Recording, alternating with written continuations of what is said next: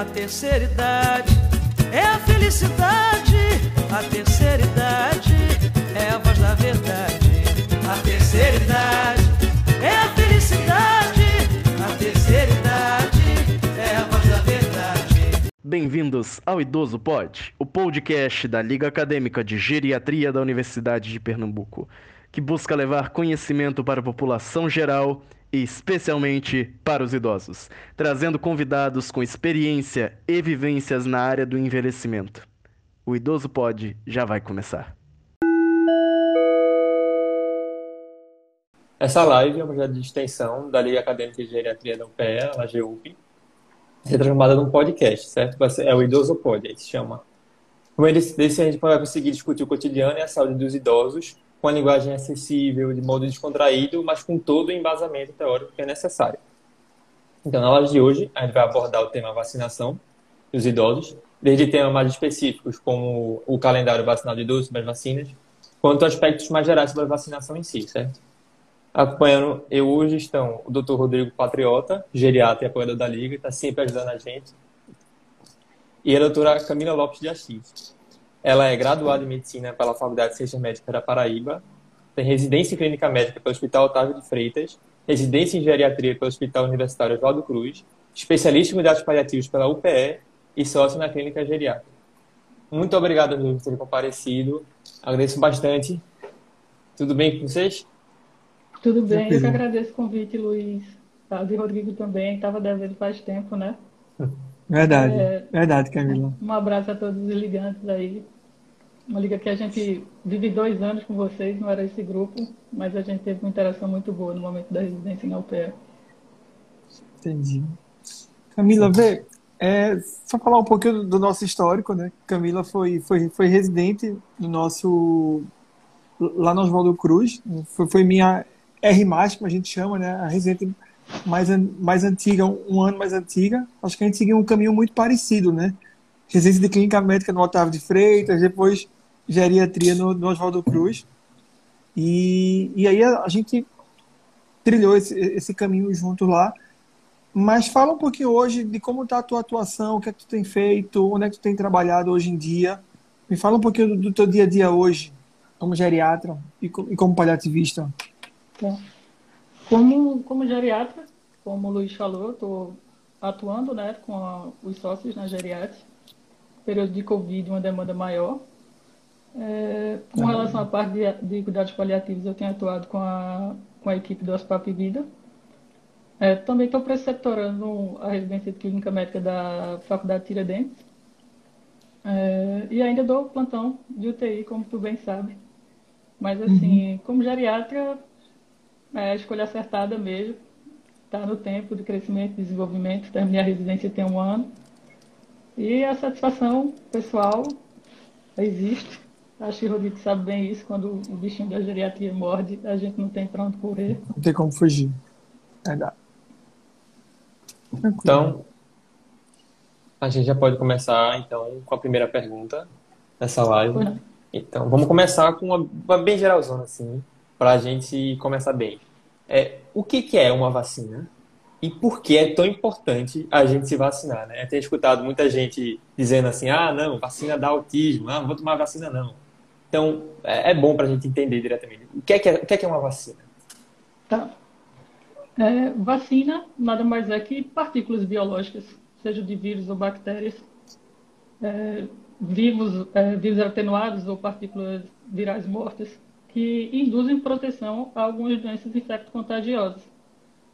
E assim a gente consegue né, prevenir descompensação de comorbidades, consegue criar uma resposta imune satisfatória, é, diminuir o risco de complicações de doenças quando a gente tem contato com o patógeno adoecedor. Então, assim, a vacina hoje é uma medida preventiva, eficaz e com ótimo custo-benefício. Então, é, eu acho que eu consegui responder o que seria a vacina Sim. agora. Claro, Exato. Claro. Então. E qual é Fala, Rodrigo. Oi. Tá, a gente entendendo o que, o que, o que é uma, uma vacina, me fala um pouquinho é, quais são as vacinas que, a gente, que serão interessantes para o idoso tomar, de forma geral.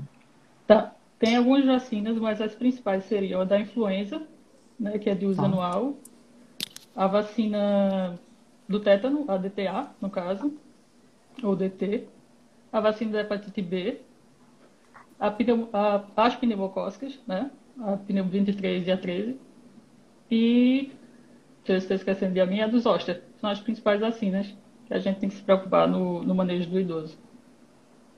Entendi. E. Diz aí, Luiz.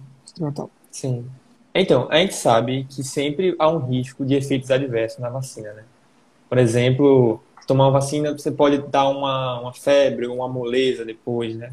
E aí a gente tá curioso de saber se o idoso, porque ele é mais, uma pessoa mais frágil, né, normalmente, se ele seria mais suscetível a esses efeitos adversos da vacina. E se sim, como a gente poderia lidar com isso, né? Lidar, tentar amenizar esses efeitos no idoso. Sim, o idoso ele é sim mais suscetível pelo processo de, de senescência e senilidade, tá certo? Aos efeitos colaterais. Mas o, a melhor forma da gente poder lidar com isso é passando informação adequada para o nosso paciente. É, explicar sobre os possíveis efeitos colaterais e, e dizer que eles são autolimitados na grande maioria das vacinas, tá certo?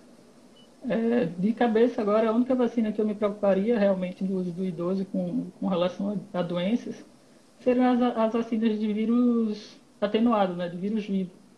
E o que chama a atenção muito é da febre amarela, quando a gente vai se preocupar, porque com a vacinação da febre amarela já existiam casos né, de, de exibição de doença após aplicação. Eu acho que é um dado até de 1,8 para 100 mil habitantes, mas pode ocorrer mais nas vacinas com vírus atenuado, mas casos raríssimos.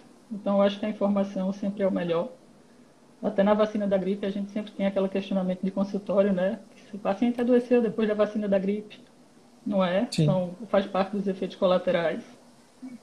E, e é isso, eu acho que a informação é o melhor caminho nesses casos. sempre tem os riscos. O importante é deixar o paciente ciente desse risco, mas acalmado, porque não é tão comum esse risco, mas sempre existe. Sim, entendi. Essa questão da, da influência é, engra, é engraçado, né?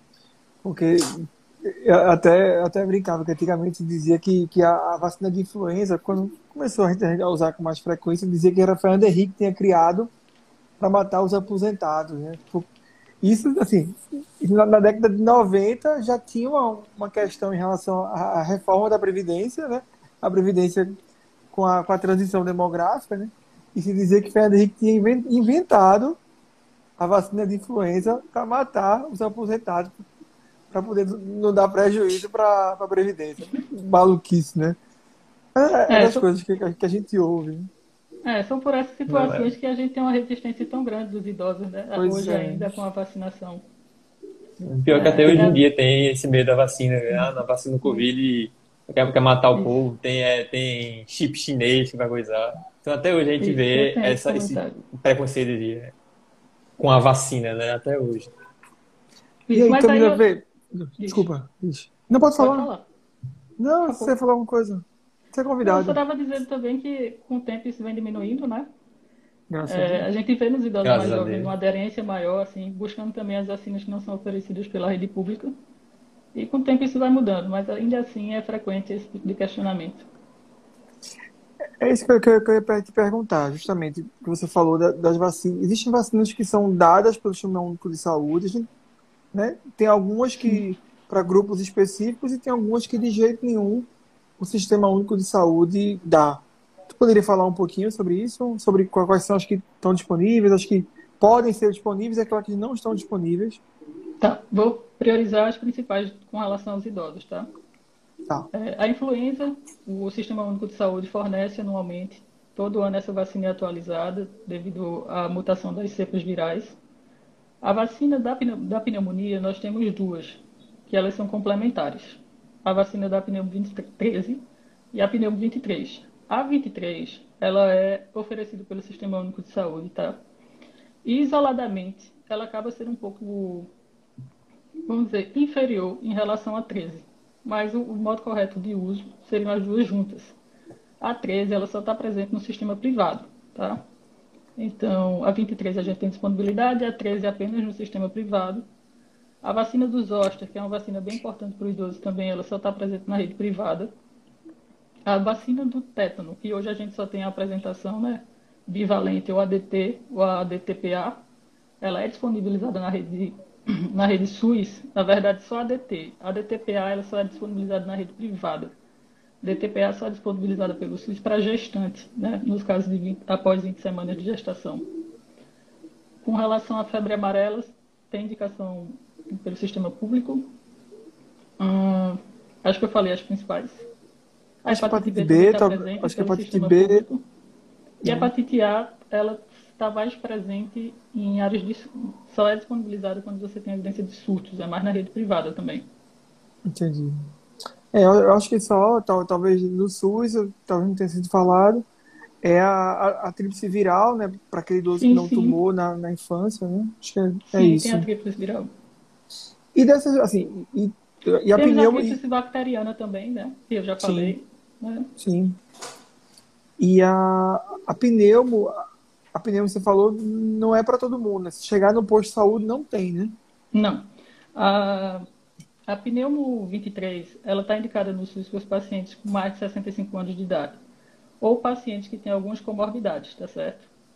É, e a indicação de uso é importante, a gente se preocupa mais com a parte de doença pneumocócica invasiva. As doenças pneumocócicas elas estão associadas a um alto índice de mortalidade, né? E então é importante falar também como é que se dá a combinação dessas duas vacinas, né? Então, se eu tenho só 23 no posto de saúde e possivelmente esses pacientes podem chegar para mim só em uso da 23, eu tenho que me preocupar com o seguinte: o intervalo entre uma dose da pneumo 23 e a pneumo 13 é de um ano, tá? Então, se eu começo o esquema com a pneumo 23, eu preciso dar um intervalo de seis meses a um ano, preferível um ano, para fazer a minha pneumo 13 e, posteriormente, repetir a minha pneumo 23 após cinco anos da primeira dose, tá? O esquema inicial recomendado mesmo é iniciar com a 13 repetir, fazer a pneumo 23 após um ano e após um ano da pneumo 23 repetir essa dose. A pneumo 13 é apenas uma dose, tá? Entendi. Uma coisa, então, uma coisa ainda desse tema que eu acho que é um tema importante, que a gente às vezes não tem noção do preço das coisas, né? A gente, a gente médico, a gente prescreve medicação, não tem que se vacinar, né? E vai lá, pneumo, meningo, herpes zoster passa uma lista de vacina. Quando... E um dia desse eu tive a curiosidade de ver o preço. E é, e, e é muito pouco acessível para a grande maioria da população. Né? Dessas privadas, se você pudesse escolher uma, que assim, essa, essa, eu acho que se fosse para priorizar, qual seria a vacina do, que tem no privado, que não tem no SUS, que você priorizaria? Ou você acha que tem que ter contextos específicos? Não, tem Existem contextos específicos, mas se eu fosse tá. priorizar tá. um, eu priorizaria a pneumocócica, a pneumo 13. Claro. Ele é o grande benefício do, da diminuição de mortalidade e complicações associadas à doença pneumocócica invasiva. Sim. Então, seria a minha escolha. Em segundo lugar, que a gente tem na rede seria as Ostovax, né, que a gente também tem visto, que é a incidência de herpes zoster e as complicações associadas Sim. à dor crônica, encefalite. É, nos pacientes maiores de 35 anos, são mais de 50% dos pacientes que podem apresentar essa complicação. Então seria a minha segunda escolha. Seria os Zoster. Seria o primeiro pneumocócico pela mortalidade. Primeiro pneumocócico, sem dúvida. É. Entendi. E aí, falando assim das vacinas especificamente, né? Vamos falar, bora falar Só um por uma. Um ponto que eu queria saber. Diz, é, esse esse fato que tem muitas vacinas que são exclusivas da rede privada é por causa do preço mesmo, porque elas são muito caras, é por isso que o SUS não é coberto. É questão de planejamento de saúde mesmo. Acabou que a pneumo 23 ela tem um, um benefício. E foi acabado por questão de política pública mesmo, optado por ela. Mas quem sabe daqui a um tempo a gente está barganhando essa outra vacina privada. Ser uma, a... uma mudança então, para ter, seria ter Porque o benefício é bem, é, ele existe, entende? Inclusive Sim, nos estudos a gente vê que existe um benefício maior da 13 em relação a 23. Sim. É. Eu acho que, eu acho que é muito disso mesmo, né? É uma questão de, de, de, de avaliar o impacto que, que, a, que a vacina produz em, em termo populacional, né? E aí acaba que algumas coisas, por exemplo, os, os hosta, embora, embora seja importante, tá, tem pouco impacto em mortalidade. E quando você pensa o sistema como um todo, talvez não seja prioridade para o sistema único ter uma vacina que é cara, né, que é importada, tudo, como, como os hoje, por exemplo. Acho que é, é, muito nesse raciocínio, né, Camilo? Apesar de ser indiscutível, né? Quando o paciente Sim. pode ter, usar esse recurso, é indiscutível o benefício. A gente vê de prática que quando se tem uma doença ossos, às vezes aumenta muito a questão, diminui muito a qualidade de, de vida do paciente com relação à dor crônica e fora para os quadros de encefalite. É, e até tem visto que a associação de quadros de zoster, né, aumento de AVC, infarto, com doenças cardiovasculares. Então, é, eu acho bem importante também como eu já disse de outra vez, depois da pneumocócica seria a vacina para a gente estar tá barganhando. Claro. E eu, eu acho que, inclusive, a, que a gente tem também não é nem a de melhor qualidade. Mesmo no privado, ainda não é de melhor qualidade, né? Os. Exato. A eficácia 50%. Né? A, a de melhor eficácia nem no Brasil tem. Ou seja, a gente paga caro. É a realidade no é, Brasil. A gente paga é, é caro pelo Mesmo no privado, pagando caro, inferior, pegando melhor qualidade. E não pegando melhor qualidade. Bora falar um pouquinho de influenza? Tá. Acho que influenza, quando, quando é a vacina, como é que funciona? Tem diferença do SUS para o privado? Vamos falar um pouquinho. Tá. Vacina da influenza, a que é realmente utilizada é a do SUS, né? É, a vacina da influenza ela tem que ser atualizada anualmente, tá certo? Porque todos os anos a gente tem mutações do, do vírus é importante dizer que a vacina da influenza ela tem uma durabilidade em torno de seis meses. Então, por isso que a gente só faz a vacina da influenza prévia ao período de inverno, tá certo? E, e ela tem que ser reforçada anualmente. A vacina da influenza ela pega dois tipos de, de tipos de influenza, a influenza A e a B. A influenza A, a gente é aquela influenza que tem H1N1, H3N2, e a influenza B é outra cepa, então a gente pode ser uma vacina trivalente ou tetravalente, a depender, da, depender do ano. E é uma vacina eficaz, diminui muito mortalidade, diminui muito a chance de evolução para outras complicações, né? pneumonia viral, pneumonia bacteriana, diminui internação hospitalar em idoso, diminui mortalidade. É, eu acho que complementar alguma coisa a mais, Rodrigo, com relação à vacina da influenza. Ah, com relação a efeitos colaterais, tá? Frequente, febre, mal-estar, dor no corpo. É nas, até as primeiras 48 horas de, de aplicação da doença, dor no local da aplicação, mas isso não quer dizer que é gripe, tá? Isso quer dizer que você está tendo a reação esperada da vacina. Não necessariamente é ruim, né? Isso. Pelo exatamente. contrário. É, eu acho que, que, na verdade, a única coisa é que a, a, do SUS é a trivalente, né? E a do privado é a quadrivalente, né? Depende, é... depende, depende da produção anual. Assim, é, isso aí pode mudar. Anual C tria, anual C tetra. É, pelo menos assim foi o que eu tenho visto. Entendi, entendi. Sim. Então, vamos falar agora sobre a da herpes zoster, né? Tá. Onde indicá-la, os esquemas, recomendações, qualquer comentário relevante. E a disponibilização já foi falada, né? Tá. A vacina da herpes zoster, ela está indicada preferencialmente nos maiores de 60 anos, tá? Só que ela já tem recomendação para os pacientes maiores de 50 anos. É, como já foi falado, não tem na rede pública. É uma vacina que ganhou muita importância quando se viu o aumento dos casos de zoster, é, principalmente nos pacientes mais idosos. É, gera muita dor, muita morbidade nesses pacientes. É, às vezes é necessário o uso de medicações que também complicam assim, a aderência do idoso e às vezes com outros efeitos colaterais que não são benéficos. Hum, é uma vacina que a do Brasil ela é de aplicação única, tá certo? Tem uma eficácia aí em torno de 50 a 60% se você for observar de literatura, mas é uma vacina que tem que eu gosto de recomendar. Deixe-me ver mais. Que é que eu posso falar dessa vacina? Teve infecção quando, por zoster, ah, teve, teve, cobreiro. Ah, quando, é, quando é que pode tomar? Por, zoster. Por quanto tempo, o que é que eu posso fazer? Posso tomar a vacina logo após? Não, você tem que dar um intervalo de um ano para poder fa fazer o, a dose da vacina, tá?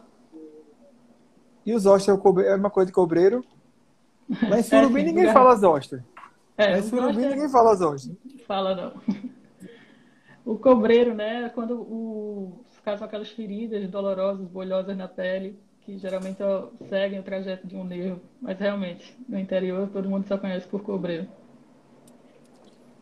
A gente, a gente tem uns comentários aqui, ó. Alguém, é, vamos lá. O pessoal tá, tá parabenizando.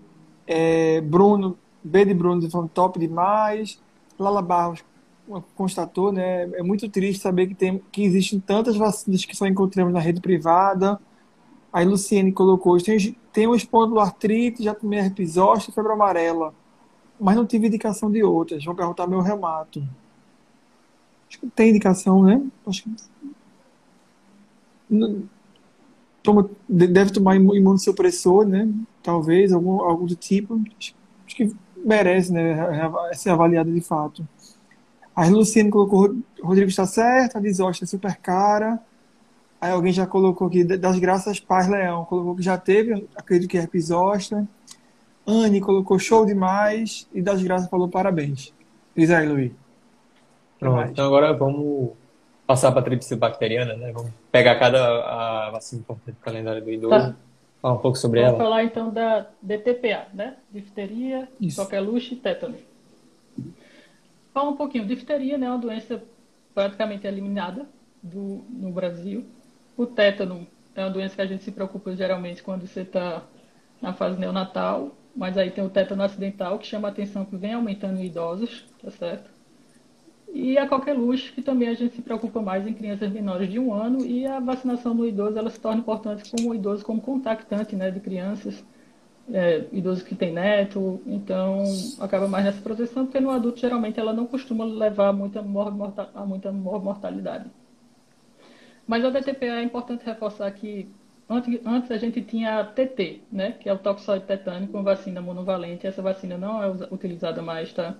Todas as vezes que formos utilizar a vacina do tétano, estamos fazendo uso da DT, que é a difteria de tétano, e tétano, ou a DTPA, que é a vacina mais nova. Então vamos partir desse pressuposto. É, o ideal seria que todo idoso tivesse as três doses no calendário vacinal né, da DT, que é utilizado previamente, que é feito quando a gente é mais jovem. Se, mas se eu tenho um idoso que ele não fez uso de nenhuma vacina, ou ele desconhece se fez uso dessas vacinas, a recomendação é realmente fazer mais três doses da DT ou da DTPA, tá certo? E de preferência é importante que uma dessas doses a gente tenha a DTPA, que no caso hoje a gente só tem na rede privada, exceto para as partes de, para as gestantes, tá? Com mais de 20 semanas. Então, ou três doses de DTPA, ou três doses do DT, sempre preferindo botar uma DTPA no meio e é importante esse reforço a cada 10 anos, tá certo? Então esse reforço pode ser feito com a DTPA ou DT, contanto que ele seja realmente feito a cada 10 anos e monitorado pelo médico e pela família, porque realmente o maior número de tétano acidental hoje está sendo visto com os idosos. É, uma impressão certo. que eu tenho é... é que a gente tem, tem, visto mais infecção respiratória por qualquer luxo, né?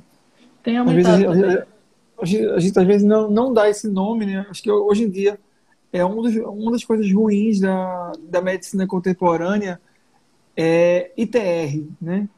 ITR não define nada, né? Infecção do trato respiratório. Não define se é sinusite, se é pneumonia, se é qual é o germe envolvido, se é viral, se é bacteriano, né? Acho que é, é uma das coisas ruins da medicina atual, é o tal do ITR, igual ITU, né? Infecção do trato intestino, se é pielonefrite. E eu acho que às vezes a gente dá, a gente acaba lidando com, com qualquer luxo e não dá esse nome, né? É verdade. Essas é, tosses é... crônicas, né? Exato. É, a gente costuma geralmente passar, esse, passar, não dar esse diagnóstico etiológico, né? Mas aí é. também se deve porque geralmente a qualquer luxo vem com aquela tosse persistente, mas geralmente no idoso são sintomas leves. No idoso não, no adulto. Eles são sintomas leves, né? Sim. A gente se preocupa mais na infância mesmo. Entendi. Diz aí, quer falar? É, uma coisa que eu queria puxar, a doutora falou do calendário vacinal. Aí eu tava curioso, porque acho que você já se encontrava assim com gente que falou, já tomou essa vacina? Não lembro. Já tomou todas as doses da vacina? Também não lembro. Então sempre tem esse, esse problema de pessoas que não aderem ao calendário vacinal, não tem informação. Então, como a gente consegue é, ajudar eles, né? Fazer com que eles mantenham o calendário. Será que a família poderia ajudar nessa parte? Como lidar com pessoas nessa situação, que não também não se importa. Ah, tomei uma dose da vacina, quer que eu vou tomar uma segunda dose? Uma já tomei, pronto. A gente vê atualmente né, que... que... muita gente tomou a primeira dose da Covid e não veio para tomar a segunda dose, tá achando que a primeira dose já tá bom. Então, é. sabe a senhora podia explicar um pouco? na minha prática, eu costumo botar a vacina como um remédio, tá? Então, assim, Ah, do mesmo jeito aham. que eu prescrevo um remédio, eu prescrevo a vacina e eu cobro no meu retorno. Então, eu reforço. Então, quando a gente realmente prioriza, dá importância, o paciente, o, paciente e o familiar também acabam dando essa importância porque sabem que a gente vai cobrar no retorno. Para o paciente que desconhece o calendário vacinal que você iniciou a pergunta assim, é importante as sorologias quando possíveis. E assim a gente também está rastreando, um exemplo no caso da hepatite B, está rastreando o paciente que está ou não com uma prevenção para essas doenças infecciosas contagiosas, tá certo? E com relação à parte do idoso com déficit cognitivo, com dependência funcional, o reforço tem que ser maior com a família mesmo. Talvez assim tentar a caderneta do idoso, que tem muita orientação, pedir para buscar no posto de saúde e a gente realmente acompanhar essa caderneta, é, eu acho que são as medidas mais eficazes. Certo. Então, puxando aí, a senhora já falou de hepatite B, vamos falar da hepatite A e hepatite B, sobre as vacinas? Tá, Só hepatite antes- A, hepatite... Pois não. Diga, No gancho que ele falou. E na dúvida, se, tem, se tiver dúvida se tomou ou não tomou no passado, o que a gente faz? Aí vai depender da vacina. Como eu falei com a ADT, a gente trata como se não tivesse feito uso quando a gente não identifica a sorologia. A vacina, em nenhum momento, ela vai me fazer eu desenvolver uma doença. Então, o custo-benefício é sempre melhor você tratar como se o paciente não tivesse tomado.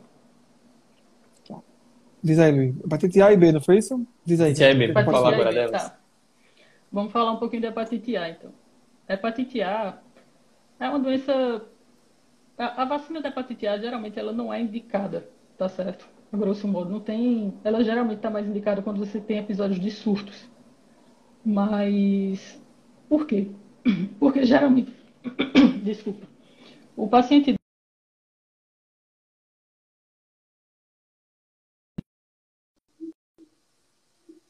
chega na, na, na, na velhice com, com antígenos para o vírus de hepatite. Por isso que o importante, a hepatite no calendário vacinal ela está presente para a criança, tá certo? E, e não para o idoso.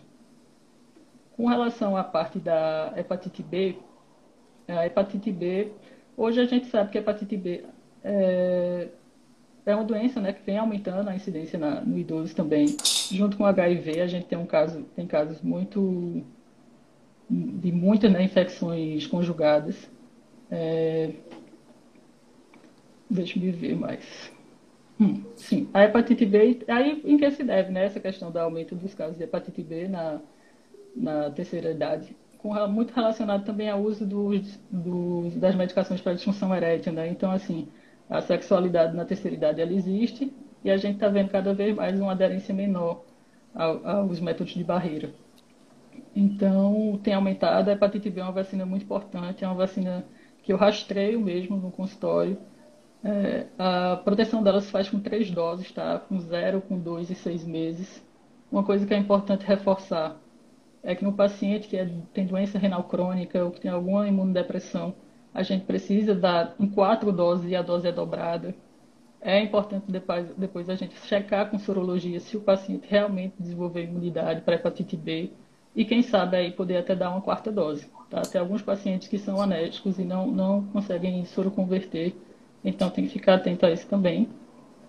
Hum, existe também no mercado, tá? Já a vacina conjugada, hepatite A e hepatite B, que a gente faz da mesma forma. Hepatite A a gente geralmente faz uma, é, uma ou duas doses, a depender da referência.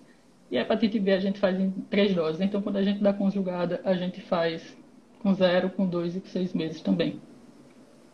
Ô Camila, tu pede, tu pede o laboratório, tu pede, tu pede anti-HBS de controle, ou tu pede para indicar, por exemplo, tu pede. Eu peço. Eu sempre, eu sempre Entendi. faço, porque tem a questão até do nível de antígenos para você ser considerado é, protegido ou não para hepatite B. É que isso é uma coisa até que eu já ouvi opiniões bem contrárias. Eu acho que a gente acaba bem porque a gente foi da mesma escola, né? Em relação a É, isso. pode ser. Pode ser. Né? Mas eu, eu já, eu já vi o contrário, de, de que fez a dose, acabou-se, e alguns pacientes não vão É, isso é alterar, não vão alterar o política. DHBS. né? Quando você, é, quando você pega assim, a grosso modo, como política pública, acaba que a recomendação vai ser essa. Mas se você tem aquele paciente privado, controlado, que você pode ter, pode ter esse controle mais de perto, por que não oferecer isso, né? Sim, sem dúvida. Diz aí, Luiz. Então vamos seguir aqui no nosso calendário vacinal. Vamos falar agora da febre amarela? Um pouquinho da vacina. Tá, febre amarela. Febre amarela não é uma vacina rotineira no calendário vacinal, tá? Ela só está indicada realmente quando a gente, em áreas endêmicas, né? Aqui no Brasil, acho que mais região, região norte, região centro-oeste, é, norte do Maranhão são realmente as áreas consideradas endêmicas, mas a gente vê que a febre amarela também está em lugares como São Paulo, Paraná e outras, outras cidades. A questão também é que a febre amarela aqui no Brasil a gente só tem a contaminação rural, é, silvestre, né, no caso. E a gente não, não observa a contaminação urbana. Essa vacina realmente só vai ser indicada quando você vai para áreas de risco. Então, não está de, roteiro, de rotineiro no calendário vacinal. E nos idosos, quando a gente vai recomendar a vacina da febre amarela, que é dose única, tá? é um vírus atenuado. Então, a gente sempre avalia o risco-benefício e orienta para o idoso se ele realmente quer tomar a vacina ou não, por conta daquela questão de possibilidade de surgimento da doença, apesar de raro, mas já foi descrito. Certo. Então, vamos agora falar da meningocócica conjugada? Tá. A meningocócica conjugada também é uma vacina que a gente só vai indicar em situações de surto, tá certo? certo. É, não é em surto ou, ou, relação a contato. É uma vacina que previne né, as, as formas graves da meningococcemia, mas realmente só em situações de surto. Seria um quadro de aplicação única também. Alguma coisa a mais, Rodrigo, que tu lembra da meningocócica? Não, não. Acho que, não, é, acho que, é só, acho que a recomendação é essa mesmo. de surtos mesmo. Dose única, né? Tomar uma vez Isso. só. A importante é que ela realmente diminui, da... ela realmente Desculpa, diminui muito né, a questão de mortalidade quando é associada a isso. Lembrando que a, a meningococcemia, né, a meningite, ela acontece muito, é muito mais grave no paciente, em idosos e em crianças menores de 5 anos. Então, realmente é uma coisa que tem que ficar atento quando se tem surtos. E, mas, realmente, só nesse, só nesse período, pelo calendário vacinal do Ministério da Saúde. Bom, certo. Então, vamos terminar então o calendário vacinal falando da tríplice viral?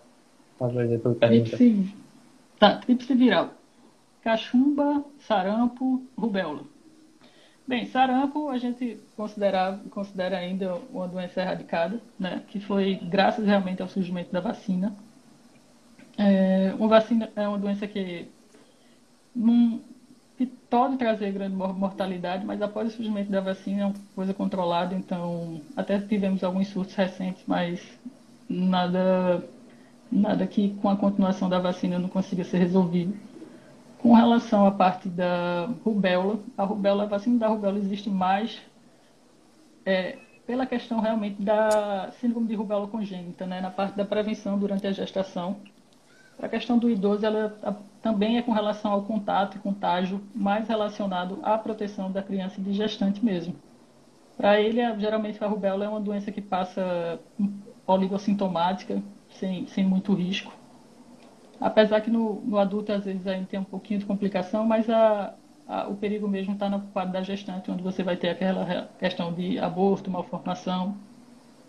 E a cachumba, pouco preocupante também, né? Uma doença assim que são raros, às vezes, que a gente vê alguma complicação, mas que ela é também altamente contagiosa, então realmente está no nosso calendário. Hum, a tríplice viral faz parte da rotina do calendário vacinal mesmo. E, e, com, e com doenças assim que não, o idoso, a gente não observa tanta complicação. É, talvez a gente não veja muita coisa hoje no idoso de hoje, né? Porque provavelmente o idoso de hoje teve as três. Pois é. Exato. Né? O idoso de hoje talvez acho Exato. É, realmente os é idosos é de amanhã. Questão... Né? Exato. Realmente é controlado pelo uso da vacina. Então, assim, se a gente suspender a vacina, a gente vai ficar à mercê novamente desse, desses quadros uhum. infecciosos. Mas, os idosos de hoje provavelmente tiveram a doença. Não estão nem protegidos por vacina, provavelmente. Estão protegidos por imunidade, por é, contato é, com a doença, né? Pode ser também. E aí talvez, talvez a gente tenha mais impacto nos idosos em relação à tríplice viral, talvez daqui a 10 anos, 15, que foi a população que não teve e que está chegando sim. na velhice, né? E, sim, sim. E talvez sarampo seja uma das doenças que, que a gente tenha, veja mais impacto nesse movimento anti-vacina, né? Porque a, a, doença praticamente pediátrica, né? E quando a gente tem um Sim. movimento anti-vacina, quem pega acaba sendo as crianças. Né? E tem crescido, tem voltado muito por conta também dessa, dessa coisa anti-vacina né, que a gente tem visto, infelizmente. Né? Isso. Pergunta a vacina da moda agora, Luiz. Pronto, agora a vacina. Vamos finalizar falando da vacina do Covid. Hum. Então, será que a gente deveria ter uma atenção especial para ela? Qual seria a vacina do Covid que seria mais adequada para o idoso? O que, é que a senhora acha? Veja, essa pergunta é capciosa dentro do momento que a gente está vivendo. Para mim, a vacina adequada é a é. disponível, tá? Ah, Então, sim. eu sempre vou ser a favor da vacina disponível. É, da aderência, a gente tem aí a Sociedade Brasileira recomendando a vacina em qualquer perfil de idoso, frágil, pré-frágil. É, o benefício existe. A gente está no momento que a gente não está podendo escolher muito. Então, para mim, a resposta é a vacina disponível, tá certo? É disponível. É, deixa eu ver, comentando aí um pouquinho das vacinas que a gente tem, né? Eu acho que é importante falar um pouquinho dos efeitos colaterais.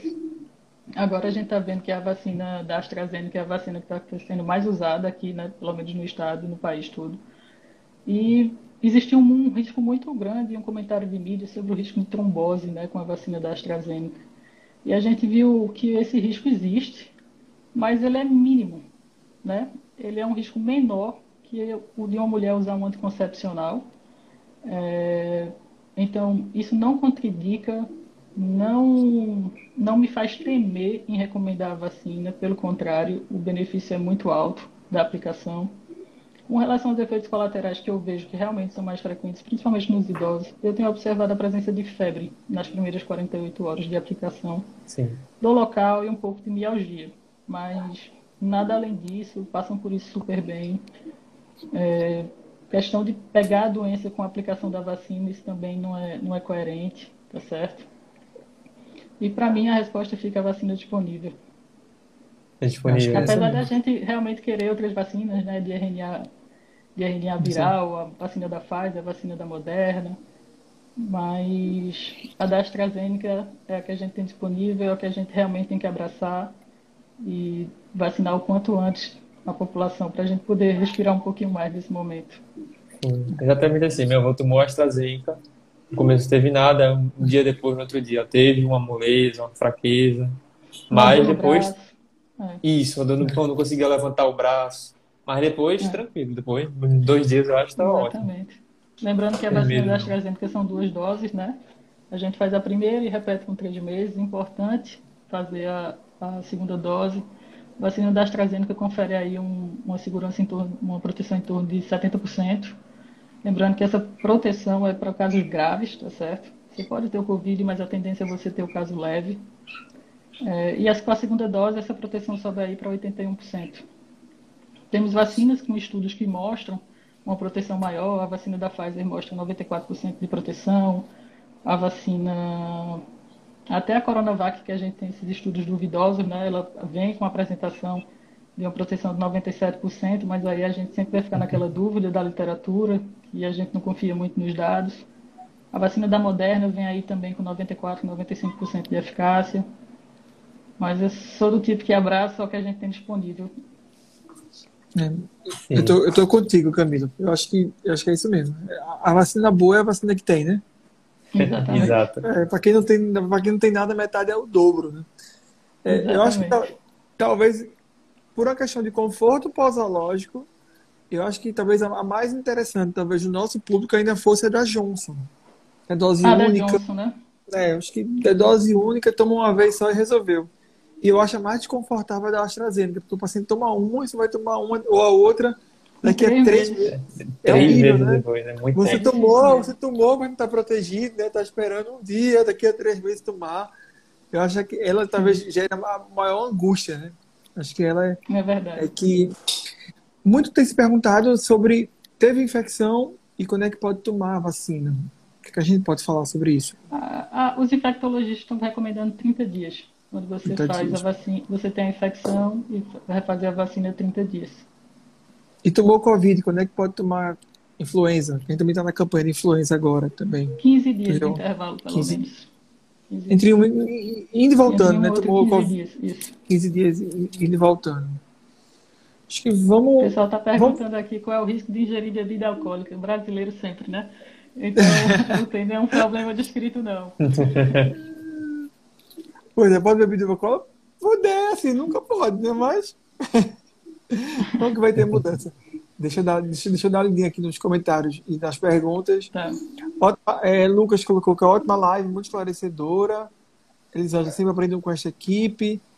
Aí, uma pergunta interessante, até falaram lá embaixo outra coisa. Existe alguma comorbidade que o idoso tenha que não seria indicado ser vacinado com alguma das vacinas que geralmente é dada no posto de saúde? Tá, isso aí foi importante essa pergunta. É, não é nem comorbidade, vou falar de alergia logo. A vacina da gripe, ela tem, contém ovo. Então, assim, qualquer pessoa que é alérgica a qualquer componente da vacina ou alergia ao ovo não pode receber a aplicação da vacina da influenza. Alguma outra comorbidade? Deixa, deixa eu pensar. Há pacientes que não podem, a pergunta é essa, que não pode receber? É que tem alguma doença que não possa tomar vac alguma vacina. Geralmente, os algum efeito pacientes estão em... Tá. Pacientes estão em tratamento com quimioterapia, que são imunossuprimidos, elas têm que evitar as vacinas de vírus vivo atenuado, tá? Como, por exemplo, a da febre amarela. Então, não é recomendado. Paciente de quimioterapia, a gente tem que esperar pelo menos 15 dias pra, após o término da quimioterapia para pensar em vacinar com, com esse tipo de vacina de vírus atenuado. Tríplice viral também, né? Não, não Tríplice pode viral também. Imuno deprimido, imuno suprimido. Isso. Paula, que eu acho que, Paula Ferraz Maniçoba, que eu acho que tu conhece. Colocou que é um sempre pouco. bom aprender com vocês. É, minha mãe botou aqui, Maria Lemos, muito esclarecedora live, ficaria atenta a essas vacinas que o idoso precisa tomar. Obrigado, mãe. Um beijo. Lucas colocou aqui, por conta do aumento da incidência de qualquer luxo, caso, ha- caso, caso haja indisponibilidade de DTPA, pode ser, pode ser administrado DTP, também que ADT. pode apresentar adversos. A DTP, Sim, sim. A, a, a, a- não a celular, né? A celular, no caso. A gente usa mais na infância, né? É, isso aí eu Eu- não, não eu não sei, não sei responder, não. calendário, não conseguiria te responder também não. Porque É, realmente é. é que o, o que a gente trabalha seria a DT ou a DTPA. Isso. Acredito que sim, é porque realmente a gente vem em uso mais da DTPA hoje. É. Ainda tem a DTPA VIP, né? Que, que é com a polio inativada também, né? Aí vocês estão. Luciano colocou, vocês estão de parabéns, super interessante. Fábia, que, que é é enfer- enfermeira que também, também da, da Liga, colocou excelente. Lala Barro, muito boa essa pergunta sobre o calendário de vacina. Muito adulto, idoso, não lembra a vacina que tomou ou deixou de tomar. É, Luciano, me preocupo bastante com sarampo, não posso tomar por conta do biológico, né? Aquilo que a gente falou. Coisa, muita gente que não sabe se tomou. Aí Marcela manda um recado para a avó dela, para ficar de olho na vacinação. Anne perguntou, acho que a gente já acabou já respondendo, se, se não sabe informar se tomou ou não, a recomendação é vacinar. Não é isso? Isso pergunta se tem algum risco de tomar repetido. Não. E a aí alguém coisa que às pergunta. vezes você pode ter é que se, quando você reforça a, a vacina, às vezes os efeitos colaterais em algumas vacinas eles podem ser proeminentes, mas mais proeminentes, mas nada muito relevante. Entendi. Xanda Ruda, ótima live, né, nosso ligante. Elisângela, estão de parabéns. Ela também perguntou essa questão do risco de bebida alcoólica. Lucas, que é outro ligante, também botou muito boa, completamente elucidativa. E Marinete colocou que a temática é muito pertinente. Quem tiver mais perguntas, manda aí que a gente vai respondendo. Luiz, alguma coisa? Diz aí. Deixa eu pensar, minha curiosidade, há uma vez me chamou a atenção. Então, doutora acabou de falar que tomar mais uma dose não teria um, efe- um efeito ruim, né? É, não Então, Isso. Bom, não é, né? Mas. não, não, então não fazer- também não vai fazer nenhum bem para mim tomar uma dose excessiva, né? Não, porque se você. A questão é você desenvolver imunidade. Se você já tem e você faz um reforço, é uma coisa desnecessária. Mas no caso de Por exemplo, essa da Covid que não, que não garante imunidade 100%, sei lá, 80%. Então, eu vou tomar a terceira dose da AstraZeneca, então, porque eu vou ter ainda mais imunidade. Na, na verdade, a gente nem tem, porque você, se você observar com a primeira dose da AstraZeneca, os estudos mostram proteção de 70%. A segunda Sim. dose, o reforço vai para 81%. Aí é o que a gente não tem estudo para esse, esse reforço. Mas aí a gente vê né, que alguns outros estudos têm mostrado que possivelmente a gente vai estar reforçando aí essas vacinas. É, porque alguns estudos têm mostrado uma eficácia em torno de seis meses. da, da vacina, a questão de, de proteção. É muito cedo para dizer, que- Eu definitivamente. acho que daqui a um tempo, né, a gente está muito atrás, mas talvez a gente tenha que reforçar com a terceira dose. Deixa os estudos Na tua- saírem. Na tua Uhum. prática, tu tem pedido anticorpos neutralizantes, a dosagem? É, eu, eu peço, Rodrigo, quando vem eu, eu tenho pedido sim, porque aí é uma forma que eu tenho que ver se o paciente realmente desenvolveu algum tipo de, de proteção. Entendi. Eu tenho, eu, eu- tenho uma certa restrição, sabe, Camila? Eu, Eu sabe por que eu sabia tenho que restrição? dizer isso. Eu sabia que tu ia dizer isso.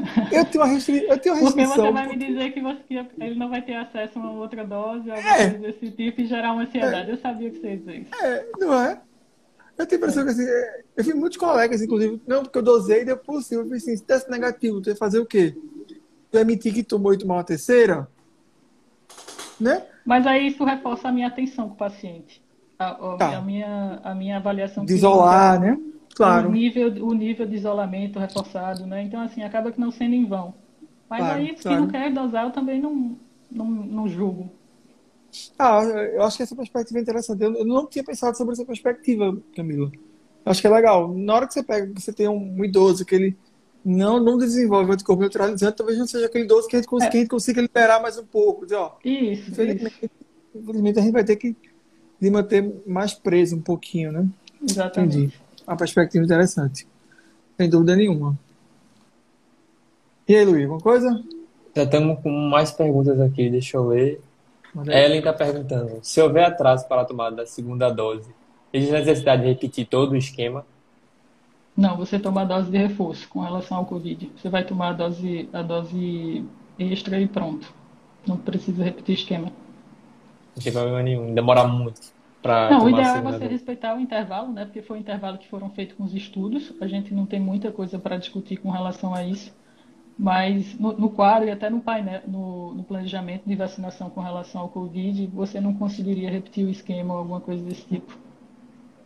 E se a gente tomar muito cedo? Demorar a- antes do previsto? Fazer na AstraZeneca e tomar, sei lá, um mês Eu vou depois. voltar para a questão dos estudos. A gente não, Estudos não ter tem- discutir, certo. é, É, não vou ter sim, como discutir entendi. isso contigo. Aham, entendi. É. E é engraçado que a gente estabelece prazo, né? Um mês, dois meses, três meses. Mas assim, a, doença não, não enxerga calendário, né? A imunidade também não enxerga calendário, mas é, é baseado no, no- no que foi avaliado. E a gente estabelece, acaba estabelecendo uma meta baseado nisso, né? E o que você te perguntou antes, Luiz, sobre, sobre a questão da de tomar doses a mais e ge- gerar mais imunidade, acho que a gente tem que talvez em outra perspectiva, né? Qualquer, qualquer agente que você dá, qualquer medicação, qualquer medicação, vacina, a gente nunca foge o risco de ter efeito colateral, né? Na hora que a gente dá uma dose desnecessária, você aumenta Tomar em excesso, efeito excesso sempre faz colateral. mal.